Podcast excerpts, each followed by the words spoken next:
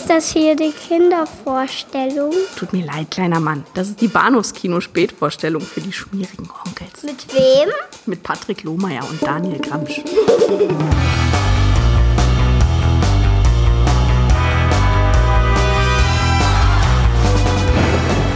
Ein Autodieb.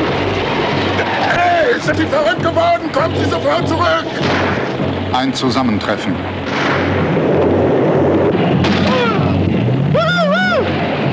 Die letzten beißen die Hunde. Wo fahren wir denn hin? Ein Einsamer. Ich finde, wir sind ein gutes Team. Zehn Jahre zu spät. Ein Junge.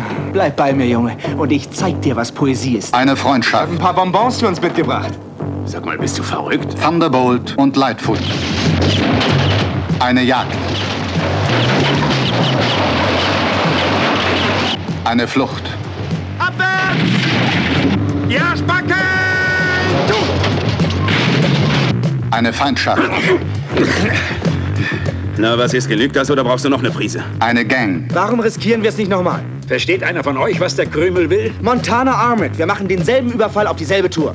Eine Bank. Das ist der Laden. Der Kasten? Eine Kanone. Mit einer 20 mm Kanone und panzerbrechender Munition. Ein Plan. Um genau 10 Hallo und herzlich willkommen zu Folge 428 des Bados Kino Podcasts. Mein Name ist Patrick und bei mir ist wie immer mein persönlicher Thunderbolt. Oder willst du Lightfoot sein, Daniel? Ach du, ich bin ja, ich bin ja so der, der, der allgemeine gegen die Mehrheitsmeinung Seiende. Von daher. Nein, ach du, ich bin, ich bin, ich bin, einfach ich. Heute, heute Abend bin ich einfach mal ich. Ich wollte, also ein bisschen muss ich an dich denken, weil also Jeff Bridges sieht ja auch schon toll aus im Fummel. Nicht so gut wie du, aber er ist auf dem Weg dahin. Ich, ich, ich hatte äh, Willem Dafoe Vibes irgendwie. Äh, so Richtung der blutige Pfad Gottes oder sowas. Aber Äh. nee. ja. Ich muss aber sagen, äh, die Klamotten haben ja wahnsinnig gut gefallen. Die sind Ja. ja, alle, alle richtig schnieke angezogen in diesem Film. Ja, das stimmt, ja, ja. Also äh, Eastwood hat tolle Hemden tatsächlich. Ich, ich bin kein großer Fan von Karo-Hemden, aber die, die er trägt, aber ich meine, er kann sie eben auch tragen. Er sieht eben auch aus wie aus, aus Stein gemeißelt, irgendwie, dieser Mann. Unfassbar. Aus Marmor. Ja, Genau. aus Marmor. Ja. Und irgendwie Ja. sieht er da schon so ein bisschen schroff aus, so ein bisschen auch von der Sonne Ja. gegart und etwas Ja. welk und irgendwie auch, auch also Ja. so ein bisschen Elder Statesman mäßig. Und ich, ich muss mich daran erinnern, dass er nach diesem Film, seit diesem Film sind weitere knapp 50 Jahre vergangen und er hat immer noch eine Kinokarriere. Ja, ja, in der Tat. Aber sagen wir mal, Sergio Leone sei Dank. Ne? Also, hätte, hätte er mal ein besseres Sunscreen äh, benutzt. Äh, wir sprechen über die letzten beißen die Hunde, äh, Thunderbolt and Lightfoot aus dem Jahre 1974 von Michael Cimino, ein, glaube ich, Filmschaffender, den wir beide sehr mögen.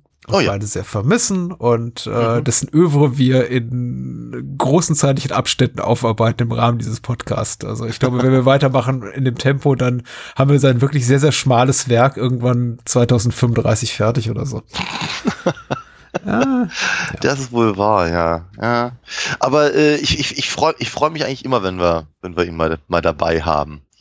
Ich hatte ja auch schon ernsthafterweise kurzzeitig überlegt, ob wir, ob wir unsere äh, halbgare Pate-Reihe, die wir als Bonus aufnehmen, mit dem Sizilianer abschließen wollen. aha, aha, wie kommst du darauf? Na, also erstens ist es von Michael Cimino, zweitens, deswegen erzähle ich es gerade, äh, und zweitens ist es halt nach Mario Puzo und die, die quasi, also in, zumindest in Buchform, ja so eine Quasi-Fortsetzung oder Spin-off oder Parallelgeschichte und, und so. Ah, das Ja, siehst du im, mal. im, Film, im, Im Film merkt man davon ne? Ja. Aber trotzdem. Da hast du mir einfach Wissen voraus. Ich wusste nicht, dass der Napuso ist, der, der Sizilianer. Okay. Ja, ja. Ich weiß wohl, dass, dass Christopher Lambert mitspielt. Das Genau. weiß ich. Was ja auch immer gut passt. Ne? Ja. Wie, auch, auch, auch hier haben wir natürlich, also gerade in dem äh, Thunderbolt und Lightfoot haben wir ja auch wieder eine, eine ganze Reihe von, von, von äh, Figürchen, die wir wahnsinnig gerne hier im Bahnhofskino begrüßen. Immer Eastwood hatten wir schon ein paar Mal. Hm. Äh, ich weiß gar nicht, Jeff Bridges hatten wir, glaube ich, bisher noch nicht.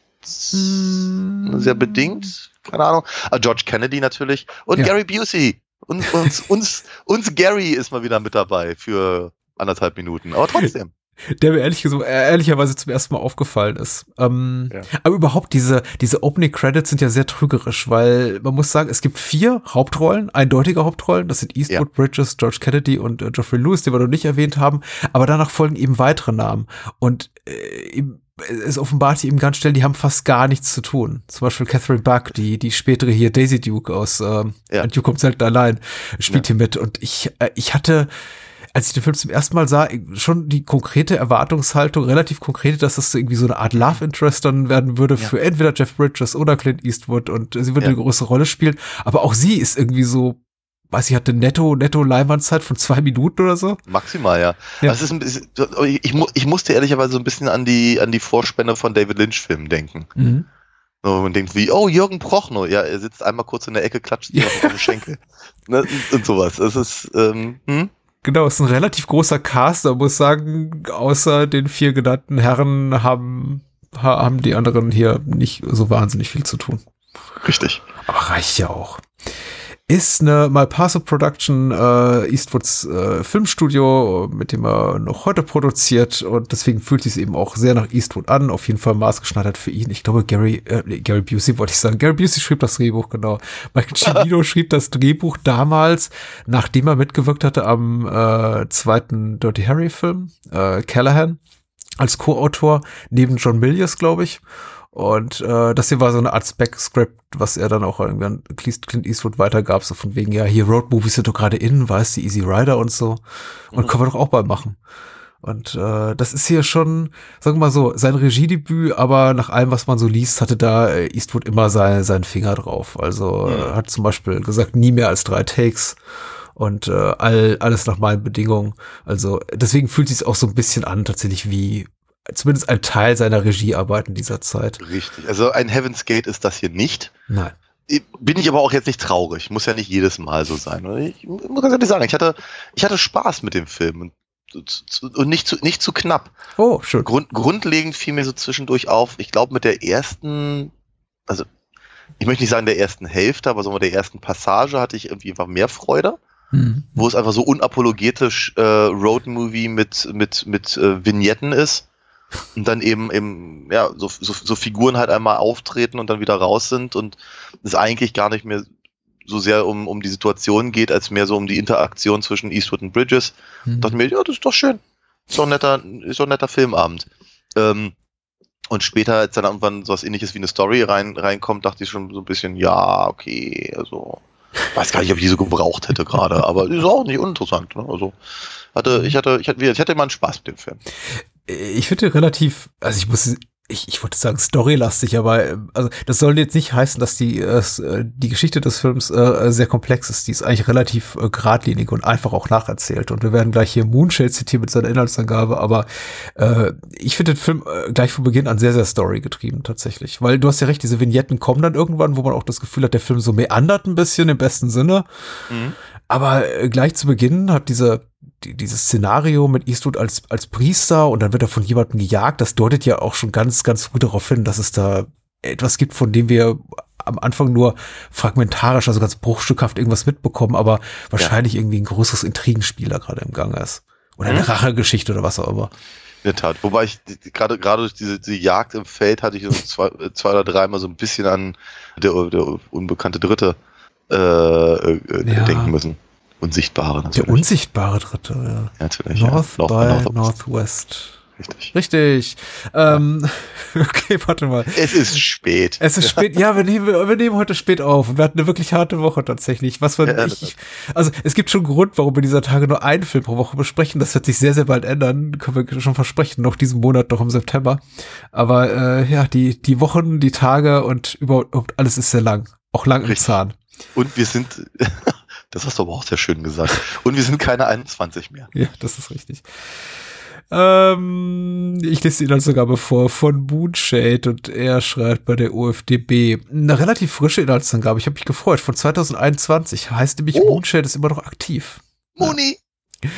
John Thunderbolt äh, Doherty, das ist Clint Eastwood, ist Dieb, Einbrecher und Räuber einer Person. Doch nachdem ihm die Beute des letzten Raubzugs abhanden gekommen ist, weil die Kirche, in der er versteckt hat, in der er versteckt hatte, okay, na egal, einem anderen Gebäude Platz gemacht hat, steht er im Fokus seines wutstaubenden Kumpanen Red Leary, gespielt von George Kennedy und weiteren Komplizen. Als er einmal fliehen muss, gerät er an den leicht lebigen und ausgeflippten Deep Lightfoot, das Jeff Bridges, der sein Freund sein möchte und mit dem er leicht widerstrebend ein Duo bildet. Doch als Leary die beiden schließlich stellt, überredet Doherty all zusammen zu einem erneuten Coup, bei dem sie ein Tresor ausräumen wollen. Die Planung erweist sich als kompliziert und die Spannung nehmen beständig, und die Spannungen nehmen beständig zu. Also, nicht nur wir werden alt, stelle ich gerade fest. Och, ja, Aber äh, es, ist gar, es ist gar keine Kirche, es ist ein, ein, ein Schulgebäude. Ja, ich weiß. Mit nur einem Klassenzimmer, genau. Keine ja. gute Basis für einen erfolgreichen Raub, der alle sanieren wird. Punkt, Punkt, Punkt. ja. Shade, ja. Okay. Ja, okay. es, es ist in Ordnung. Das, mal, das, das winken wir jetzt mal so ein bisschen durch, ja. Grund, aber ja, grund, grundsätzlich hat er aber nicht, nicht, ja. nicht ganz unrecht ähm, die, diese ganze mh, hm, diese Auftragsnummer mit mit äh, mit Eastwood als, als Prediger, hm. dem man ihm ehrlicherweise keine Sekunde abnimmt, ja. hat aber eben hat eine, eine, eine, eine gehörige Spannung. Also das ist schon, das ist schon, schon ganz, ganz, ganz, ganz cool gemacht, wie, wie, wie es relativ lange dauert, bis Dunlop dann eben auch tatsächlich mal reinkommt in den, mhm. in, den, in den Raum und dann eben anfängt zu schießen und dann, dann, dann äh, verfolgen sie sich und das ist alles verhältnismäßig geräuscharm, bis dann eben äh, Lightfoot eben auftaucht mit, mit, mit quietschenden Reifen und, und und, und äh, einer Staubwolke, der sich herzieht und all das. Und dann geht's, dann geht's auf einmal ganz schnell recht gut ab. Mhm. Ich fand es einen sehr, sehr starken Auftakt tatsächlich. Äh, gefiel mir, gefiel mir sehr gut, weil es eben viele Fragen aufwirft und äh, das, das Interesse halt auch erstmal weckt. Mhm. Äh, du erwähnst gerade was ganz wichtig ist, nämlich, dass äh, tatsächlich ich habe die die die ersten Momente sehr sehr viel vom auch auch von Stimmung leben und nicht so sehr durch von Dialogen und für mich ist deswegen auch, auch die letzten beißen die Hunde so eine Art spiritueller Vorläufer von dem, was äh, er später in Deer Hunter machte, wo wir unglaublich viele denkwürdige auch Dialogszenen haben, aber eben auch ganz viele Passagen, in denen einfach nichts passiert, also nichts Dialogseitiges passiert. Wir einfach wunderschöne Bilder sehen, Stimmung einfangen, einfach dadurch auch irgendwie äh, Spannung entsteht, dadurch, dass eben Blicke ausgetauscht werden und eben niemand redet. Und die mhm. letzten meisten die Hunde ist für mich auch so ein wirklich gelungenes Wechselspiel. Deswegen, ich, ich greife jetzt, glaube ich, sehr, sehr weit vorweg äh, in mhm. unserem Gespräch, aber äh, lass mich mal kurz erwähnt haben. Ein wirklich gelungenes Wechselspiel auch aus diesem Moment, in denen eben wirklich einfach die Menschen einfach alle die Klappe halten, die unsere, unsere Protagonisten. Auch später ja. bei diesem, bei diesem Raubzug und auch ja. lange Zeit kaum geredet wird. Und dann wieder unglaublich viel hier, wie nennt man das, Neudeutsch, englischsprachig, Banter äh, mhm. ist irgendwie so, so, so ein Vor und Zurück zwischen den Figuren und unglaubliche Lautstärke und Vehemenz, mit der sich alle austauschen und finde ich mhm. sehr, sehr gelungen. Also holt mich, holt mich ja. total ab, ehrlich gesagt. Ich mhm. mag den Film sehr. Ich, ich finde auch, auch das Wechselspiel zwischen äh, den, den, den Bildern an sich interessant, äh, gerade im Wert, wenn man das halt so in Passagen einteilt oder sagen wir mal in größere Abschnitte und halt am Anfang wenn es eben noch etwas noch klarer als, als Roadmovie vielleicht auch definierbar ist, mhm. man ja, sehr viele so eine, so eine, so eine klassischen so Western Vistas sieht. Ja. Also viel, viel weites Land, kleine, kleine Karre, die dann irgendwie so durch die Gegend scheppert und ähm, oder eben irgendwelche Felder, über die halt die Leute rennen und sowas. Und später ist auf einmal alles sehr, sehr klein. Ne? Du hast dann irgendwie dieses, dieses, dieses, dieses winzige Büro, in dem, wie du vorhin schon erwähnt hattest, Jeff Bridges in Drag an dem, an diesem, an diesem Schaltpult hantiert und oder eben ähm, äh, Clint Eastwood und, und George Kennedy diese Riesenwummer aufbauen, um, ähm, um, um den Tresor zu sprengen und sowas. Das ist alles sehr, sehr, sehr, sehr, sehr, sehr beengter Raum. Und das ist schon interessant, weil gerade dieser ganze Heist-Moment, den man dann gegen Ende hat, das, das erinnert mich dann eben mehr, mehr so an Thief zum ja. Beispiel, worüber wir schon mal gesprochen mhm. haben, aber eben auch äh, natürlich auch, auch, auch an, an diese ganzen sehr, sehr durchgeplanten Szenarien aus der, aus der Mission Impossible Fernsehserie mhm. und sowas und ähm, mit sehr viel Großaufnahmen und, und sehr, sehr, sehr, sehr, sehr detailverliebten Momenten, in dem halt dann man als Zuschauer wirklich ganz genau versucht rauszufinden, wo ist wer jetzt gerade, was machen die eigentlich, warum funktioniert das, wie es funktioniert mhm. und so. Und der Film wird ja auch immer düsterer, ne? fängt ja quasi im gleißenden Sonnenlicht an, sehr hell, äh, spielt größtenteils am, am, am Tag, bis sie dann irgendwann die Prostituierten da aufgabeln ähm, und danach habe ich so das Gefühl, ist der Film eigentlich nur noch schwarz. Ja. Also, irgendwann ist er sehr, sehr dunkel. Ja, aber es ist immer eine sehr attraktive Dunkelheit. Also ich bin ja. auch, auch, also erstmal bin ich erstaunt darüber, dass es ein Regiedebüt ist. Äh, Cimino ist es, ich finde es unglaublich sicher inszeniert. Ob einem am Ende des Tages irgendwie die, die Tonalität und die Bilder und die Stimmung, die der Film erzeugt, äh, gefallen. Gut, darüber kann man streiten, muss man aber eben auch nicht. Aber ich finde ihn eben auch, auch, auch technisch extrem überzeugend. Man, man greift Mhm. ja normalerweise auch gerade bei Nachtaufnahmen und wenn es dann darum geht, auch Menschen und die Karosse, äh, die, die Karren, die sie fahren, irgendwie gut aussehen lassen, darauf zurück, dass man eben dann die Straßen nass macht, damit es irgendwie noch mehr Reflexionen gibt, dass alles so ein bisschen Ja. cooler aussieht. Und das braucht er hier alles nicht. Also das hat ein, irgendwie, hat für mich fast schon so ein bisschen, atmet so ein bisschen den, den Flair dessen, was äh, Friedkin kurz zuvor da in, in French Connection, also Brent Brooklyn machte. Also fast schon so ein Hauch des Dokumentarischen. Bilder sind auch mal unscharf. Und trotzdem ist es sehr kontrolliert. Hm. Es gibt hier und da eine kleine technische Schwäche, aber der Film wirkt unglaublich, unglaublich stilsicher. Und Ja. eben nicht nur in diesen großen Vistas, die du beschrieben hast, wo eben halt die, die, die, die großen Panoramen, dieses Amerikaner einfängt, in dem sich halt der Film bewegt, sondern eben auch äh, dann, dann später in den Verfolgungsjagden. Also sehr, sehr cool, sehr, sehr, sehr sicher eingefangen und Ja. ich habe jetzt gerade verrannt. Egal. Ich bin immer nur bei Regiedebüts so über, überrascht, weil ich meine, Cimino ist, ich glaube, kein wirklich geübter Filmemacher zu dem damaligen Zeitpunkt, sondern eher Ja. so auf, als Quereinsteiger ins Filmgeschäft gekommen. Ich, gla ich glaube, das ist aber auch etwas, was ihm zumindest in den damals zeitgenössischen Kritiken äh, auch gerne mal so nahegelegt wurde, dass er sich halt einfach äh, hemmungslos bedient bei allem, was so Mhm. vorge vorher gekommen ist. Ja, wer weiß. Also ich, ich finde es heute auch beeindruckend, aber vielleicht damals, als solche Sachen vielleicht noch ein bisschen frischer waren oder so, ähm, oder vielleicht mögen das Kritiker einfach nur sozusagen, aber dass man ihm, äh, ihm halt quasi das mehr oder weniger abspricht, da halt eine eigene Handschrift zu haben. Weil halt andere, andere Dinge halt vermeintlich zumindest ähm, adaptiert oder oder oder oder, oder äh, sich derer annimmt. Ganz ehrlich, lieber, lieb, lieber gut geklaut als schlecht selbst gemacht. Also das ist, das ist, ich, mich, mich hat's nicht gestört. Ich fand es eigentlich eher ganz, ganz, ganz cool, ihm zu sagen, irgendwie, ach ja, ja, da habe ich so eine, so eine, so eine Anleihen gesehen oder das finde ich inter- interessant, das, da hat er sich was abgeguckt oder ähm, das funktioniert, weil es mich an irgendwas anderes erinnert oder so. Das ist. Ich, ich finde aber, dass der Film auch an sich sonst äh, eigenständig genug ist. Ähm, keine Ahnung, vielleicht, vielleicht war man 74 auch einfach ein bisschen äh, eines Eastwoods müde oder so. Wer weiß es? Ich, ich, ich bin mir unsicher. Aber ich finde, ich finde eben auch gerade diese, die, die Dynamik zwischen Eastwood und Bridges finde ich ganz, äh, ganz spannend. Ich hab den, hab den, hab den beiden wirklich sehr, sehr gerne zugeguckt, ähm, wie beide halt das machen, was sie zumindest damals eben besonders gut konnten. Ne? Das, das, Mhm. das Stoische eines Eastwoods und eben dieses, dieses lebhaft Plapperige eines, eines Jeff Bridges. Ich denke an sowas wie, keine Ahnung, Rancho Deluxe oder sowas, ja. Und ähm, Ja. ich habe schon das Gefühl, das sind halt also die, da, da, da prallen zwei sehr, sehr konträre Stärken halt aufeinander. Und das ist irgendwie sehr cool zu sehen, wie, wie, wie die beiden zusammen funktionieren, weil sie funktionieren eben ganz hervorragend in diesem Film und eben auch in dieser Geschichte.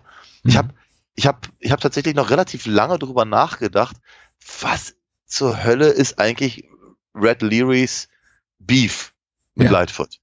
Ich hab's, ich hab gedacht, wa- wa- warum, warum, warum mag er den eigentlich nicht? Er ist doch, der ist doch knuffig. Und, und, und all das. Und irgendwann dachte ich so bei mir, und ich glaube, jetzt habe ich's. Der ist eifersüchtig. Mhm. Der ist einfach, der, der, vielleicht hatte seine Figur äh, eine ähnliche, ein ähnliches Verhältnis mit Thunderbolt vor vielen, vielen Jahren, aber jetzt ist es eben nicht mehr so. Jetzt hat er da diesen Jungschen da ähm, am, am, am Hacken. Und ähm, äh, die beiden, es, es gibt ja genug, genug Szenen, in denen eben Red eben versucht, äh, äh, Thun Thunderbolt irgendwie zu begeistern mit irgendwelchen alten Geschichten oder sonst Ja, irgendwas und halt ja. voll gegen die Wand läuft und, und ähm, East, Eastwoods Figur äh, ja auch zumindest einmal, einmal ganz, ganz klar sagt halt, dass er, dass, dass, dass er, dass er, äh, dass er Lightfoot halt nur über seine Leiche äh, was äh, antun könne Mhm. und eben sehr, sehr klar positioniert, wo er halt steht mit diesem jungen Spund. Und so, ja, George Kennedys Leary ist eben offenkundig eifersüchtig. Ja. Es ist auch für mich der, es, es liegt jetzt merkwürdig, aber ich werde das gleich, ich werde später argumentieren, warum das ist für mich so der, der emotionale Dreh- und Angelpunkt des Films. Ich habe tatsächlich zu ihm irgendwie die, die, die größte Bindung gespürt und bei mir hat er auch, auch sein späteres, Achtung, Spoiler, Ableben, auch die größte emotionale äh, Reaktion ähm, ausgelöst. Dabei ist er eigentlich so auf dem Papier eine, eine ziemlich fiese Type.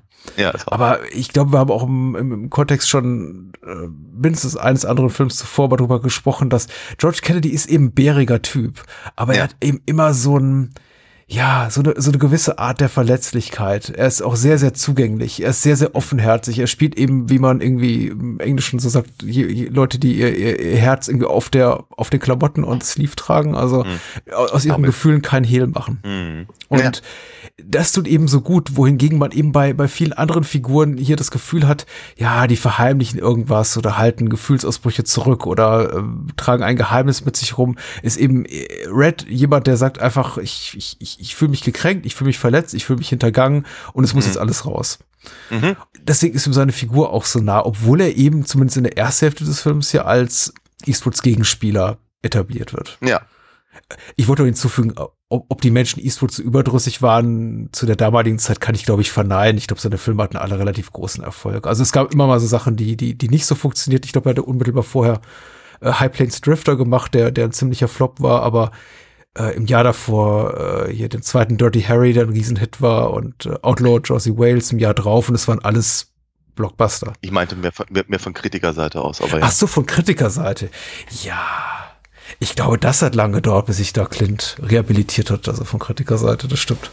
Ja. da hat er immer sein Bestes gegeben. Also, ich habe mich jetzt durch fast seinen gesamten Backkatalog geguckt im letzten Jahr und mhm. da ist sehr viel Schönes, muss ich sagen. In den späten 60er und 70er Jahren. Ja, müssen wir das alles mal rausholen für spätere Episoden. Ja, vielleicht. Vielleicht. Vielleicht auch nicht. Aber dieser Film hat irgendwie so im, im Zuge meines, meines erstmaligen Sehens oder Wiedersehens mit Eastwood so, ein, so einen besonderen Stellenwert gehabt, weil, weil es wirklich, ich, ich weiß nicht, der, der hat bei mir wirklich so einen Nerv getroffen, spätestens in dem Moment, in dem eben George Kennedy ins Gras beißt, weil ich da, da wiederum merkte, warum ich das Kino, glaube ich, auch aus dieser Zeit so, so mag, weil es Dinge tut, die, die ich unerwartbar finde. Hm. Also irgendwie sowas, so eine, so eine Gemeinheit, wie am Ende irgendwie Kennedy da von einem äh, Dobermann zerfetzen zu lassen. Das ja. fand ich einfach so, so unangenehm und so fies. Ja. Und diese romantische Liebesgeschichte zwischen zwei Männern auch zu erzählen in so einem klassischen uramerikanischen Setting, fand ich auch so, hm. würde ich sagen, perfide, aber zumindest doch ähm, schelmisch. schelmisch. Ja, ich glaube, das mag, das mag aber auch sicherlich natürlich ein bisschen einfach an der Zeit selber liegen, wenn in, den 70ern sowas sicherlich auch doch etwas anders betrachtet wurde mhm. und wir gucken natürlich heute sowieso nochmal ganz anders auf, auf äh, diese ganzen Buddy, nicht nur Comedies, sondern überhaupt, mhm. also, ja, Stories halt. Diese klassische Idee vom, vom, vom alten Hasen, der eben den, den, den, den, den jungen Wilden quasi so unter, unter, mhm. unter seine, seine, seine Fittiche nimmt und so. Das, das ist letztendlich dieselbe Dynamik wie, was ich zum Beispiel in The Searchers oder sowas. Ja. Also das ist natürlich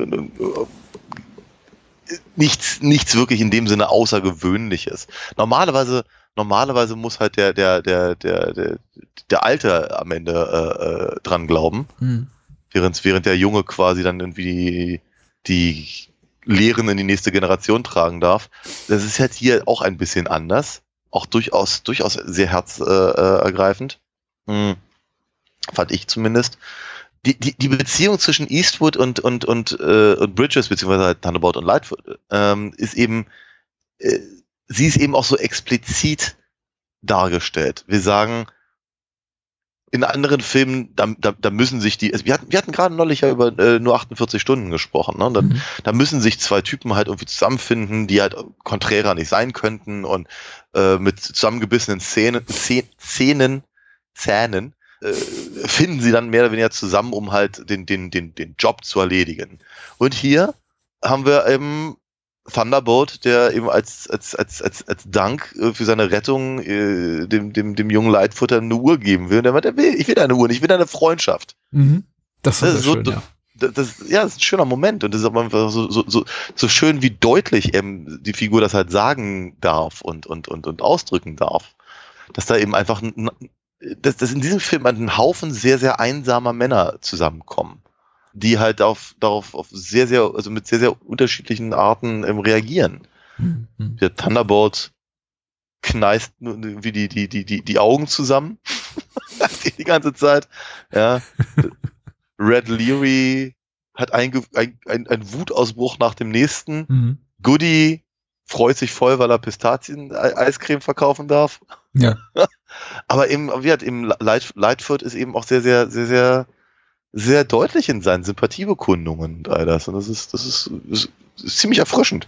Ach, das Ensemble hat mich auch so ein bisschen an, an, an Deer Hunter ähm, erinnert. Ich habe Geoffrey Lewis immer so ein bisschen auch in der Tradition gesehen von John Cazale, der auch irgendwie so ein ähnlicher Typ Mann Ja. ist. Also sehr, Ja, sehr, sehr sanftmütig, sehr still, ähm, aber eben doch durchaus, mhm. ja, ein bisschen mausig, aber eben auch doch zu Wutausbrüchen äh, fähig. Ich glaube, George das, äh, irgendwie, äh, gibt auch noch so eine Figur in, in Deer Hunter, die mich sehr an George Kennedys Figur ja erinnert hat.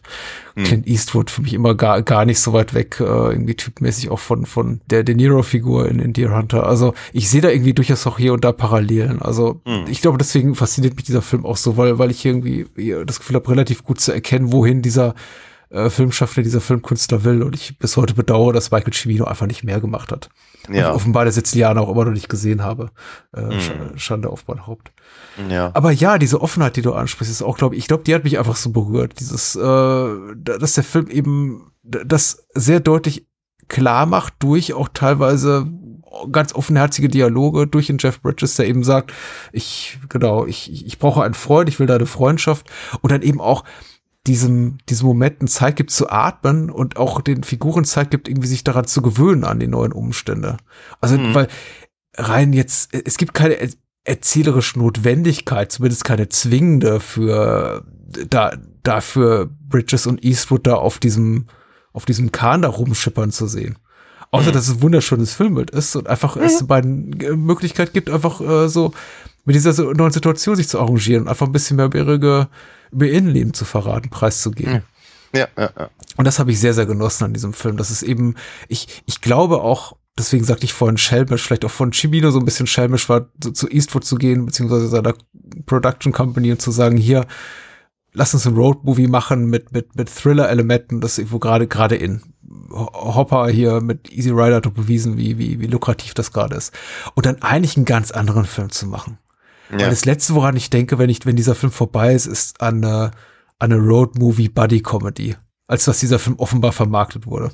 Mm, wo, wo, wobei er eben ja auch durch, also wir die ersten 20, 30 Minuten ja durchaus ganz, ganz viel eben davon hat und Mhm. sich eben viel Mühe gibt, das eben im Prinzip auch so zu etablieren. Deswegen, also ich, ich zum Beispiel hatte, glaube ich, als Publikum ein bisschen we weniger Zeit oder, oder weniger mm, Muße vielleicht auch einfach, um mich eben mit der neuen Situation auseinanderzusetzen, weil eben in dem Moment, in dem eben äh, Leary und Goody mit Thunderbolt und Lightfoot eben aufschließen und sich halt ein bisschen prügeln und so, äh, äh, dreht sich der Film ja. Er kriegt ja, kriegt ja auf einmal eine, eine, eine weniger meandernde Richtung und vielmehr eben, sagen wir, Ziel, zielgeführt auf eben den Einbruch. Mit einer, zwei äh, Umwegen sicherlich noch, aber grundsätzlich ist es halt danach, danach sehr, sehr straight forward. Und äh, da, da, wäh- während ich das halt zwar von der, von der Figurenzeichnung her total nachvollziehbar fand, es ist nämlich im, es ist, es, ist, nicht so leicht, eben äh, Figuren zu schreiben, die auf einmal mit ihren Gegenspielern zusammenarbeiten müssen. Mhm. Äh, und du hast ja völlig recht, äh, Red und, und Thunderbolt werden eben ja etabliert als, äh, als Gegenspieler. Also ich meine, das, das ungeübte Auge, Auge hat halt sowieso ein Problem, halt Dunlop, der am Anfang im, im, im, im, im- im Feld irgendwie gerammt wird von, von Red irgendwie zu unterscheiden. Beide haben eine ähnliche Figur, beide haben einen Schnurrbart und beide haben ähnliche Klamotten. Also es ist, ich dachte, ich dachte, also, Mhm. ga- ganz am Anfang dachte ich, das ist doch, das ist, das, das ist nicht George Kennedy. Mhm. Und als dann George Kennedy auftauchte, dachte ich so bei mir, war das doch? Das sieht ihm doch sehr ähnlich. Ich, Er war es nicht, aber ähm, es gibt später noch eine Dialogzeile, der nochmal explizit gesagt wird, hier, Dunlop Ja. ist übrigens der Typ, den du am Anfang über den Haufen gefahren hast. Und ich war, als ich den Film zum ersten Mal sah, relativ dankbar dafür, weil er wird Ja, ein, ja. zwei Na Mal namentlich genannt. Ich dachte, was, wer? ja, ja, ja.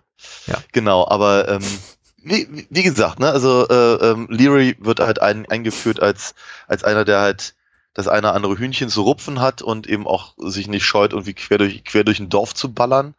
weiß nicht, um nicht mal um an sein Geld zu kommen, sondern einfach nur um Rache zu üben. Mhm. Und äh, dann zu sagen, so, ist vorbei, jetzt arbeiten wir zusammen.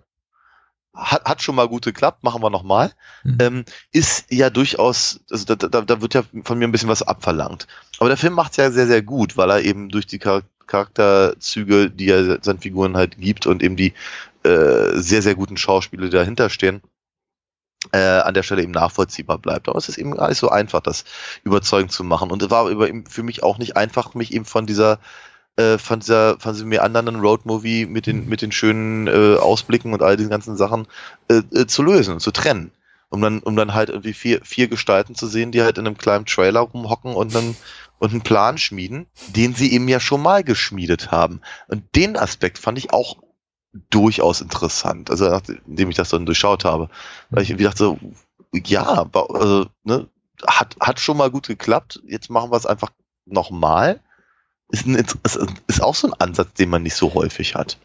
Um dann, um, um, um, um ihn dann halt in 20, 25 Minuten dabei zu folgen, wie sie eben sich da in diesem, in diesem Örtchen Warsaw etablieren und, und, und äh, äh, vers versuchen, das Material zu beschaffen und eben die einzelnen Punkte des Planes durchzugehen und so. Und ja, da ist der Film irgendwann mal ganz anders. Ja, der Film ist tatsächlich ja da, da ganz anders und ich, ich, ich kann doch nicht mal sagen, ich, also irgendwie eine pauschale Regel draus machen, insofern, dass ich sage, ich mag das in allen Filmen, wenn die hab, äh, ständig so ihre, ihre, ihre Art des Geschichtenerzählens und Tonalität und auch inhaltliche Schwerpunkte wechseln. Aber in diesem Film hat es mir unglaublich gut gefallen, weil ich das Gefühl habe, der Film schlägt einfach oft genug ähm, eine Richtung ein, mit der ich nicht gerechnet habe, Mhm. ohne dabei aber das, was wirklich interessant ist an dem Film, nämlich einfach dieses, dieses, dieses Quartett oder ich möchte mal fast sagen Trio, weil für mich fällt irgendwie Goody da so ein bisschen raus, weil, Ein weil bisschen, er einfach nicht so eine wahnsinnig interessante Figur ist, äh, aus den Augen zu verlieren, dass es eben darum geht. Klar, es gibt unglaublich viel Handlung plötzlich und irgendwie so bis, die, die es kaum gibt in der ersten Dreiviertelstunde. Und dann gibt es plötzlich jede Menge Expositionen. Wir erfahren viel über die Hintergründe, wer, wer die Figuren sind, was sie für eine gemeinsame Historie haben. Und dann ist eigentlich alles sehr, sehr hand- handlungsgetrieben. Der Film zeigt unglaublich viele Szenarien, auch solche, von denen wir wiederum behaupten, äh, sagen könnten, wenn man dann eben kritisch daran geht, braucht es die unbedingt. Wir zeigen zum Beispiel, ab, wie die sich dort genau einrichten in dieser Kleinstadt und dann irgendwie ihre Leben da führen und irgendwie mit der mit der, mit der, was ist das, eine Bürohilfe da in dieser Werkstatt flirten und Ja. äh, ihr- in ihre, Schicht schieben mit ähm, Gary Busey äh, als Curly, der, wie du schon richtig sagst, gerade mal irgendwie zwei Minuten Screentime hat. Aber Zwischendurch, zwischendurch taucht auch noch Burton Gilliam auf. stimmt, den- ja. Den, den, den, den, den ich, ich muss, wenn, wann immer ich den sehe, ich muss halt immer an, an äh, Blazing Saddles denken. Das ist, Der auch noch die dem Fresse verbinde ich einfach dringend damit, ja. Der auch noch irgendwo auf dem Zettel steht, ja, bei uns. Ja, ja. Äh, der schwierig ist. Ich finde ihn großartig, aber ja. Ich glaube, schwierig zu bereden, aber vielleicht Also, dazu ja. ein andermal. Ähm, aber es zahlt eben am Ende des Tages immer auf die Figuren ein und, und Ja. das, das war eben so wichtig, dass er das nie aus, aus den Augen verliert. Äh, bis zu dem Punkt, wo ich fast rückblickend sagen muss, die Geschichte ist, ist fast egal und ich habe auch das Gefühl, so gegen Ende ist dem, den, den Filmschaffenden, also Cimino selbst auch als Autor die Geschichte so ein bisschen egal. Also für mich ist immer so dieses, dieser Moment, den, den, den auch Eastwood und Bridges ganz am Ende haben, wenn sie eben in diesem Klassenzimmer da ankommen, wo sich da dieser riesige Geldschatz äh, verbirgt und sie lachen einfach nur so darüber. Das ist das Gefühl, sie ist es Verzweiflung oder spielt das irgendwie auch, auch für sie irgendwie alles gar keine, gar keine Rolle mehr, dieser, dieser ganze Beutezug, dieser Bankraub oder so. Ja, ja, ja, den Eindruck kann man haben. Ich finde aber auch interessant, weil ich meine, gerade zum Beispiel immer dieses, dieses, dieses, dieses das ist das, eine Flak oder Hm. keine Ahnung, diese riesen Kanone, die sie da Hm. anschleppen. Die sich gut auf dem Kino, Kinoplakat macht, Äh, ja. Genau darauf wollte ich gerade hinaus. Ne? Ich meine, das ist ja, es ist ja ein tolles Bild mit, mit, der, mit der perspektivischen Verzerrung äh, und, und, und, und Eastwood, der da lässig dran lehnt. Ähm, raucht die nicht auch noch so ein kleines bisschen? Also Mhm. sieht, sieht, sieht alles sehr nach Spaghetti-Western aus und irgendwie sehr, sehr cool und schönes Bild und all das. Aber letztendlich, ja, die ist halt da, ne? Und, und, und, und sie- sie laden sie ab und sie laden sie auf und sie stellen sie hin und dann feuern sie sie ab. Äh, schön, alles, alles, alles gut. Aber sie hat halt bei Weitem nicht den, den Stellenwert, auch den, gerade den, den, den Coolness-Faktor, den eben zum Beispiel dieses Kinoplakat in irgendeiner Ja. Form suggeriert. Ja, Ja.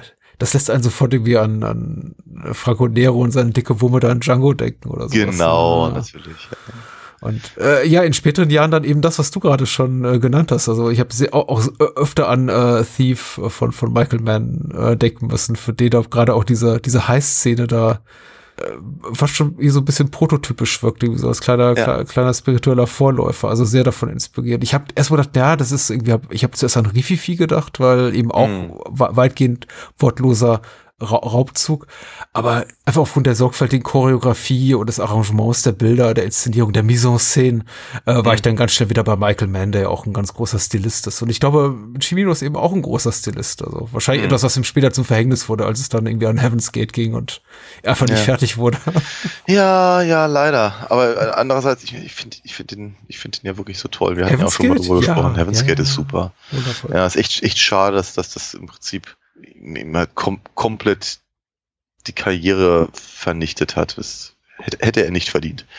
Ich, ich, muss, ich muss sagen, ich finde, das mag eben auch genau da reinspielen mit diesen ganzen äh, Charakterzeichnungen. Ich finde es eben, ich finde es total drollig. Ich Mhm. mochte es, ich mochte es sehr, sehr gerne eben zu sehen, wie sie, wie, wie, wie, keine Ahnung, wie Jeff Bridges da irgendwie einen Garten pflanzt und dann eben sich von, von äh, Gary Busey ein, ein Truck leiht. Ich habe zwar keine Ahnung, was die, was die, die nackerte Dame da am Fenster sollte, alles in einem, aber Gott, es Ja. waren halt die 70er. Ähm, Das Aber ist vielleicht einfach nur mal, um die Heterosexualität von Jeff Bridges zu unterstreichen. Ja, ja, ja, man könnte es mutmaßen. Genau, aber ich habe mich, ich habe mich halt wirklich, ich habe ja gerade schon mal erwähnt, ich, ich habe mich aber köstlich amüsiert, wie wie Goody, also Je äh, Geoffrey Lewis einfach aufgeht als, als Verkäufer. Er Mr. Frosty, ja. Ja, der könnte, der, der könnte, der könnte eigentlich alles sausen lassen und einfach nur noch von, von Straße zu Straße tingeln. Das funktioniert immer so gut, wenn, wenn George Kennedy halt mit ihm mitfährt und die halt die Mhm. ganze Zeit anblafft und beleidigt und die dann irgendwann, irgendwann was, was sagt er zu dem Kind? Hey kid, go fuck a duck. Ja, Wunder. ich habe ihn auch einmal auf Englisch gesehen, äh, jetzt, jetzt wiederum auf Deutsch, weil ich ihn einfach so, schon so verinnerlicht habe. Aber der ist, ist im, ist im englischen, englischsprachigen Original sehr viel ordinärer. Wo, wobei es auch so ein paar, paar, paar Schlüpfrigkeiten gibt äh, in der deutschen Fassung. Ich, ich stolper immer über den Satz, aber der ist auch eben mittlerweile sehr, sehr unquotable und ich äh, zitiere ihn trotzdem hier, wenn, als sie eben diese Assistentin da in, in, in der Wer- Werkstatt sehen und die irgendwie Mhm. da relativ leicht bekleidet rumläuft und ich glaube, äh, ich, ist Jeff Bridges Kollege gesagt irgendwie, immer wenn ich diese schwarze Stute sehe, wird mir die Hose zu eng. Hm. Und äh, davon gibt's eben auch so ein paar Sachen hier, ein paar, paar Aha. Instanzen. Womit wir wieder Yikes. irgendwie bei, bei dem Grund wären, warum Menschen im Kontext unserer Besprechung von nur 48 Stunden kürzlich äh, wir mehrere Kommentare bekamen, so von wegen, das sei doch heute mittlerweile unguckbar. Und ja, ist es vielleicht, aber ich persönlich habe damit ja nicht so nicht so Bauchschmerzen. es war die Zeit. Ja, in der Ja. Tat. Merkwürdiges Verhältnis, finde ich, zu, zur Sexualität der Film. Nicht in, nicht in dem Sinne, dass er das irgendwie zu einem riesen Thema macht, aber er ist ja schon schlüpfrig. Also es wird Mhm. sehr viel Nacktheit und, und sexuelle Intermezzi und auch wenn sie irgendwie auch wiederum erzählerisch nicht zwingend sind, eingestreut. Und das finde ich tatsächlich so ein bisschen merkwürdig. Und tatsächlich, ich meinte das gar nicht so, so witzig, wie es vielleicht jetzt rüberkam. Ich glaube, es ist schon so gedacht, um einfach zu unterstreichen, dass sie sind alles immer noch so richtige Männer, Männer. Hm, da weiß ich, nicht, ich, ich möchte nicht unbedingt grundlegend widersprechen, Mhm. weil ich glaube schon, dass das die, vielleicht die Intention war. Äh, aber ich habe hab das Gefühl, auf mich wirkt es halt eher anders. Ich habe eher Mhm. das Gefühl, die können da gar nicht drin bestehen. Ne? Ich meine, der einz den einzigen, den wir auch tatsächlich mal beim Akt sehen, ist halt Eastwood. Und sagen wir mal, so nach, nach richtig übertrieben viel Spaß sieht das auch nicht aus. Und, und, und und danach zoffen sie sich halt erstmal auch eine Runde und die, die junge Dame äh, zie- zieht halt ab und nachdem sie irgendwie Rape gerufen hat und, und äh, die ganze Szene endet mit Jeff Bridges, der ihr noch, einen- Mhm. noch einen blöden Spruch hinterher ruft. Ja, sagen wir mal, so richtig, so richtig heldenhaft wirkt das eben auch alles nicht so ganz und ja, sowieso. Also man hat nicht so den Eindruck, als würde das einen riesengroßen Stellenwert halt äh, für sie halt einnehmen, außer, sagen wir mal, Ablenkung vielleicht. Ja, es wirkt so ein bisschen wie, wie, wie, wie ein Feigenblatt, ehrlich gesagt, für mich ein erzählerisches. Und auch so, ist also für mich einfach tatsächlich als, als ein Punkt wahrnehmbar. Und das ist jetzt auch nur mal mein stre- streng subjektives Empfinden, der, der nicht, nicht, nicht notwendig war, der den Film auch so ein bisschen schwächt, weil, wie gesagt, ich sehe das eher als, als tatsächlich eine Dreieckgeschichte, eine Dreiecksbeziehung, die das, der Film erzählt mit zwei Männern, die offenbar mehr oder weniger große Gefühle, doch eher große Gefühle füreinander haben. Ja. Ähm, was ja auch in den letzten Momenten dann offenbart, in denen Jeff Bridges, Achtung, Spoiler, stirbt. Mhm. Äh, also Lightfoot stirbt. Und dann eben einen dritten mit George Kennedy, der offenbar eifersüchtig ist auf diese Beziehung, wie, wie du es schon wunderbar beschrieben hast. Und Mhm. äh, zwischendurch haben wir eben ab- immer diese, diese Frauenfiguren, die mit viel Nacktheit oder äh, ja, aber, aber im Grunde äh, Nacktheit ja und Schlüpfrigkeiten ja, aber ganz wenig Erotik, ganz wenig Sinnlichkeit da reingrätschen. Die sind Mhm. eben einfach da. Wie so Mhm. Lippen, Lippenbekenntnisse, einfach Zugeständnisse an irgendwie eine Erwartungshaltung, die Ja. einige Mutmaße, die da sagt, wir wollen aber jetzt hier auch Jeff Bridges und Clint Eastwood und solche Leute als richtige Kerle sehen. Die Mühe machen Ja. sich nicht mit Red Leary, der, der, der, der, der, der, der stoppert da rein in so eine, in hier das junge Pärchen, das er gerade da, die, die, die, die Tochter des Pärchens, das er irgendwie gerade ausraubt und die hat gerade Hm. irgendwie Spaß mit ihrem Freund da im, im Schlafzimmer. Stimmt, die gibt's Ja, ja auch und noch. die, Ja. die nutzt das eher dann für einen Gag. Also er er zieht Ja. Hochzi seine, seine Strumpfmaske hoch und denkt sich, oha. ja, ja, ja. Wo- Wobei ich das schon, schon arg creepy fand, aber. ähm, ja, ne? Ja. ja, ja, ja. nee, ist schon, ist schon, ist schon richtig. Äh, aber ich habe ich hab eher so das Gefühl, so, so, wenn, wenn- man das, wenn man das in irgendeiner Form beschreiben wollen würde, dann wäre der alte blöde Satz von wegen irgendwie echte Liebe gibt's nur unter Männern Hm. vielleicht anwendbar hier. Ja, Die Damen sind halt hier in dem Fall entweder zum Angucken oder zum Bezahlen da. ja. Das ist auch, also, weiß ich nicht, schwieriges, schwieriges Verhältnis, ähm, ehrlicherweise. die, die Sexual Politics äh, von diesem Film sind sowieso äh, durchaus durchaus hinterfragbar und kritisierbar. Ich glaube auch in der Figur dieses äh, Nachtpförtners, den dann Jeff Bridges dann im Ja, ja, der bezirzt, der ja auch ein, eingeführt wird mit einigen relativ bedenklichen äh, Phrasen, die da gedroschen werden über seine Figur. Und Mhm. äh, das ist irgendwie auch alle, alles höchst unzeitgemäß im Jahre 2022. Aber ich habe es versucht, so ein bisschen runterzuschlucken und überhaupt äh, leidet der Film da für mich auch so ein bisschen an seiner, da leidet so für mich ein bisschen die Integrität auch an diesem ganzen, in, in diesem ganzen Abschnitt, wo dann irgendwie Jeff Bridges es so leicht gemacht wird, dann quasi sich einfach irgendwie ein Kleidchen anzuziehen und den da rumzukriegen. Weil das Argument Ja. des Films schon ist, ja, der Typ, das ist irgendwie so eine, das ist so ein Loser, guck dir irgendwie den, den, den, den Klops an, wie er in seinem Förderhäuschen sitzt, äh, der, der hat's nötig und den Ja, kannst ja, eben irgendwie ja. le le leicht hops nehmen auf die, auf die Genau, Tour das- und, ja. Der, ist- der, der, der, der ist eh notgeil. ja, Ja, guckt, guckt sich hinter seiner Zeitung halt immer, was ich, Playboy an oder sonst irgendwas in der Richtung und ja, ja.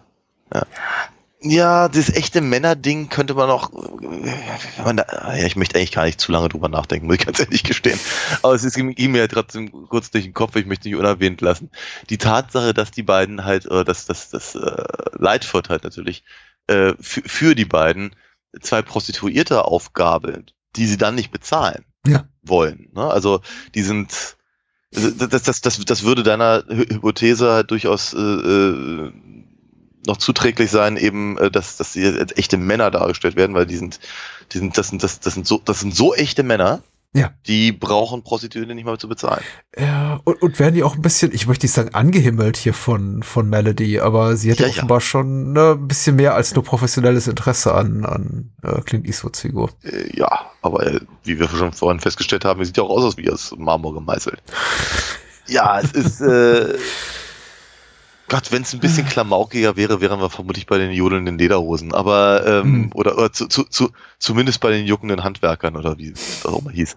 Es waren halt die 70er. Und äh, sagen wir mal, ich, ich muss aber ganz ehrlich sagen, ich find's, äh, was, was, was, was ich aber auch da wieder, da kommt das Wort schon wieder, erfrischend finde, ist eben, dass eben tatsächlich überhaupt in großen Produktionen so damit umgegangen wird. Mhm. Weil ähm, ich, ich, ich, ich stelle halt im zunehmenden Alter immer, immer mehr, mehr fest, wie, wie, wie prüde halt tatsächlich äh, viel, viele oder noch etwas anders formuliert.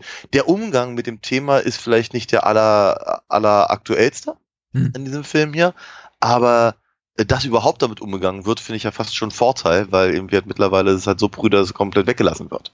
Ja, ja. Und das finde ich halt schade, weil es eben dann doch, wenn wir so ehrlich sind, halt ja ein relativ großer Bestandteil unser aller Leben ist. Ja, Und das halt gar, gar nicht zu erwähnen oder eben immer nur aus einer, aus einer idealisierten oder, oder problematisierten äh, Perspektive sich anzugucken, ist halt, ja, ich halte es halt für stark sexualitätsfeindlich. Ne? absolut. Also, das, das würde jetzt vielleicht zu weit führen, aber ähm, ich, ich, ich stelle mir halt schon so ein bisschen die Frage, äh, äh, also während, während ich zwar den antifeministischen Ansatz eines, eines Big Sexyland Plakats in, Be in Berlin der frühen 80er ähm, durchaus erkennen kann, hm.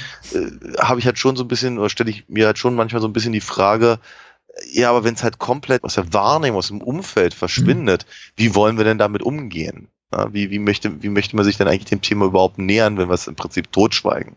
Hm. Oder halt eben nur aus, aus so einem, aus so einem sehr problematisierten äh, Perspektiven uns angucken. Ich finde die Beiläufigkeit tatsächlich auch, wer ist denn eine solche, oder würde ich sie als solche wahrnehmen, ganz erfrischend. Ich glaube eben, sie ist so ein bisschen, ja, zugeständtes, zugeständtes an Marktbedürfnisse oder an, an, an Mainstream-Publikumsgeschmack.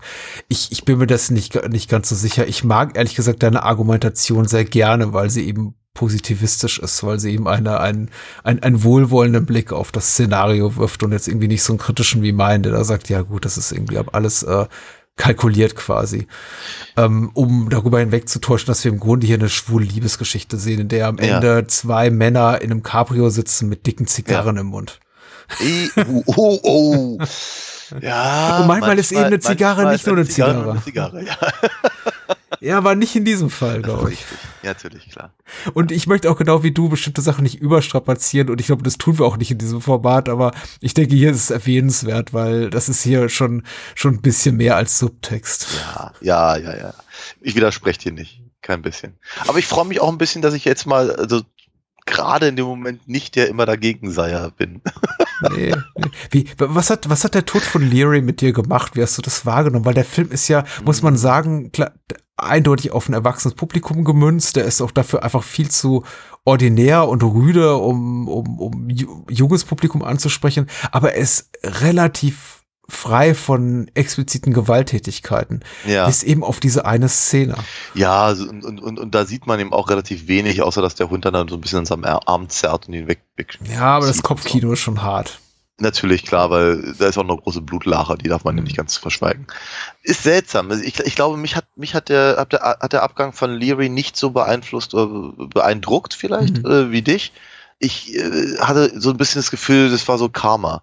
So, ja. so, so ein, also Foreshadowing sowieso, ne, weil wir hatten, wir hatten ja vorher diese Szene, wo er sich mit dem anderen, mit dem anderen aus der Putzkolonne unterhält und äh, darauf praktisch zu rekurrieren ist ja, ist quasi Tschechows Dobermann und ähm, äh, funktioniert halt in sich und in der in der Story ganz gut. Es ist vielleicht oder was vielleicht etwas so aus Ausgleich Gerechtigkeit oder so einer so einer so einer so einer leichten Ironie oder so und mhm.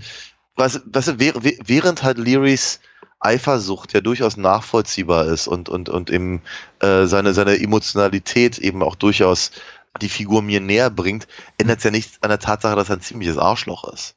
Ja. Und dass er zu dem Zeitpunkt, wenn er da eben äh, äh mit, dem, mit, dem, mit dem Auto quer durch die Stadt pflügt und vorher eben äh, Goody noch aus dem, aus, dem, aus dem Kofferraum geworfen hat, übrigens das auch so ganz kurz eingeschoben, hier sterben die Leute dann immer.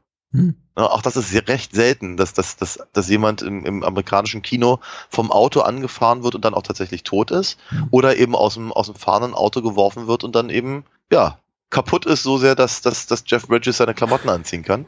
Fand ich interessant, weil wir eben auch in beiden Fällen das nicht wirklich explizit halt mitbekommen. Die Kamera hält da nicht drauf. Wir sehen halt nur, wie das Goodie halt da rausfällt und hm. denkt, man denkt sich, was für ein Arsch, also Red jetzt. Ja. Und erst im Nachgang ver verstehen wir, oh, das hat der nicht überlebt. Also von daher, hat, Red hat halt eine ganze Menge Scheiße gebaut bis äh, zu dem Moment, wo er auf den Hund trifft.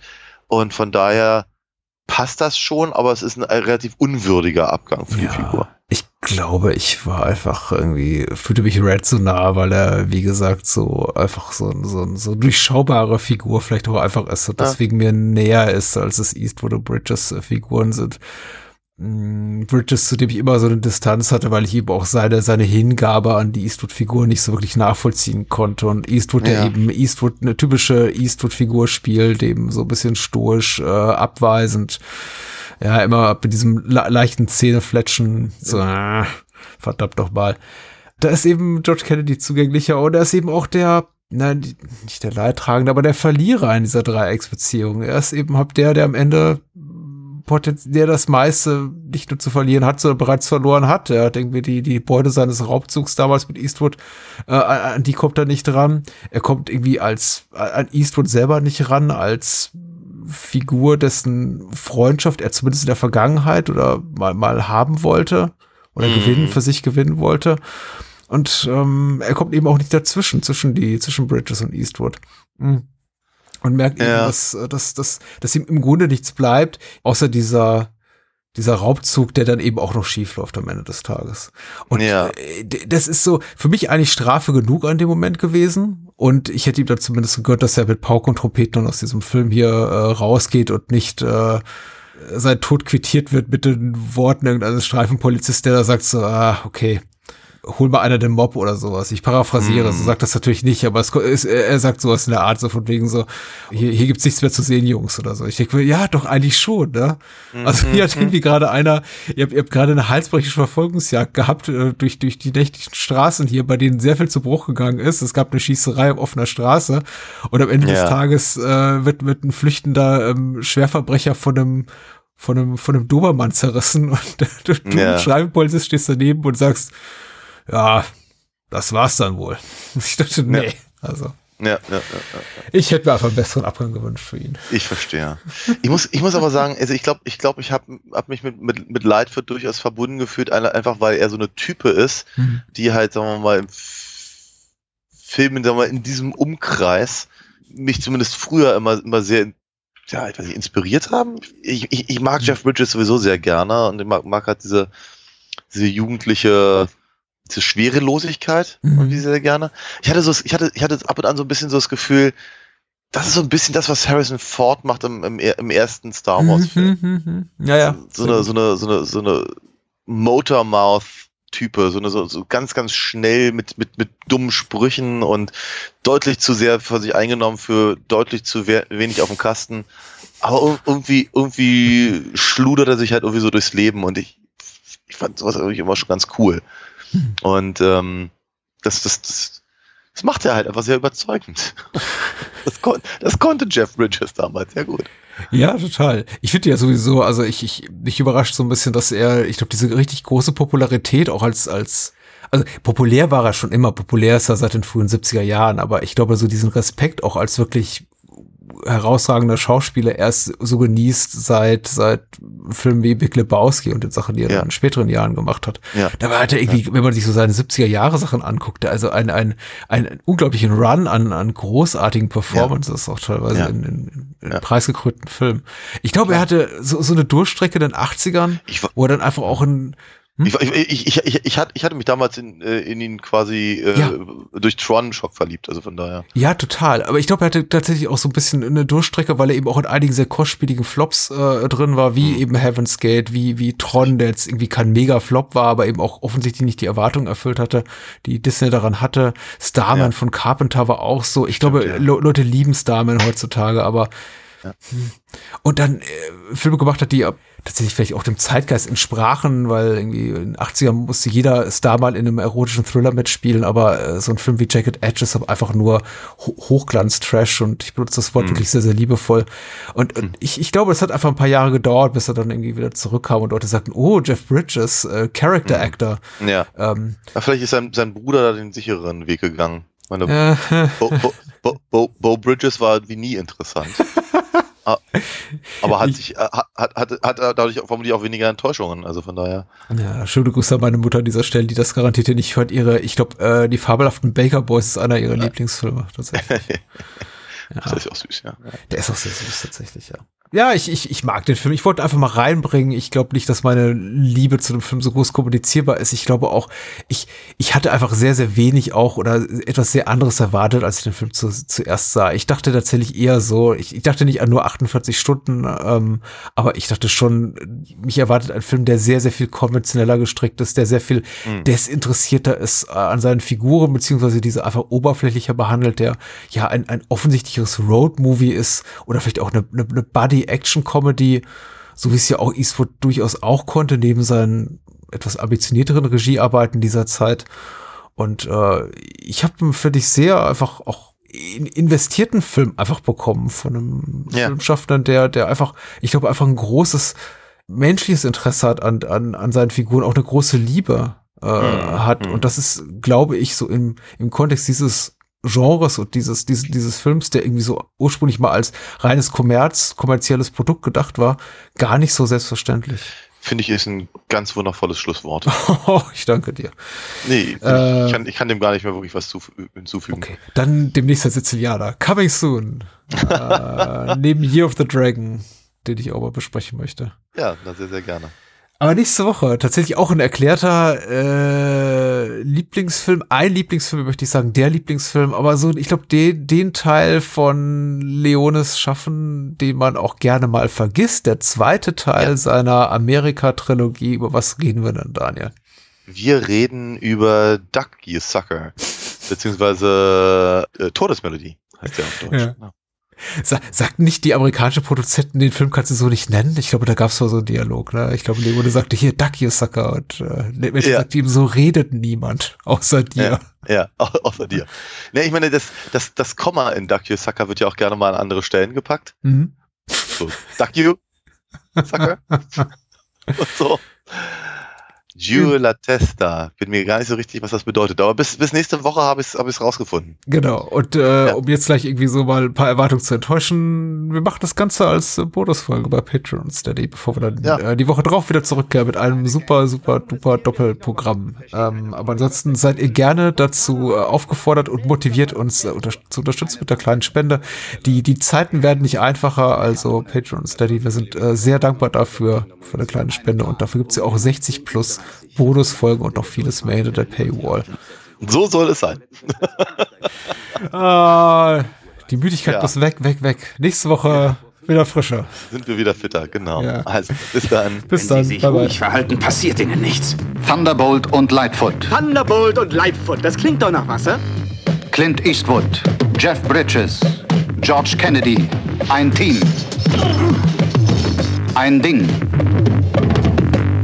Ein Film. Der Film. Die letzten beißen die Hunde. Ein echter Hammer.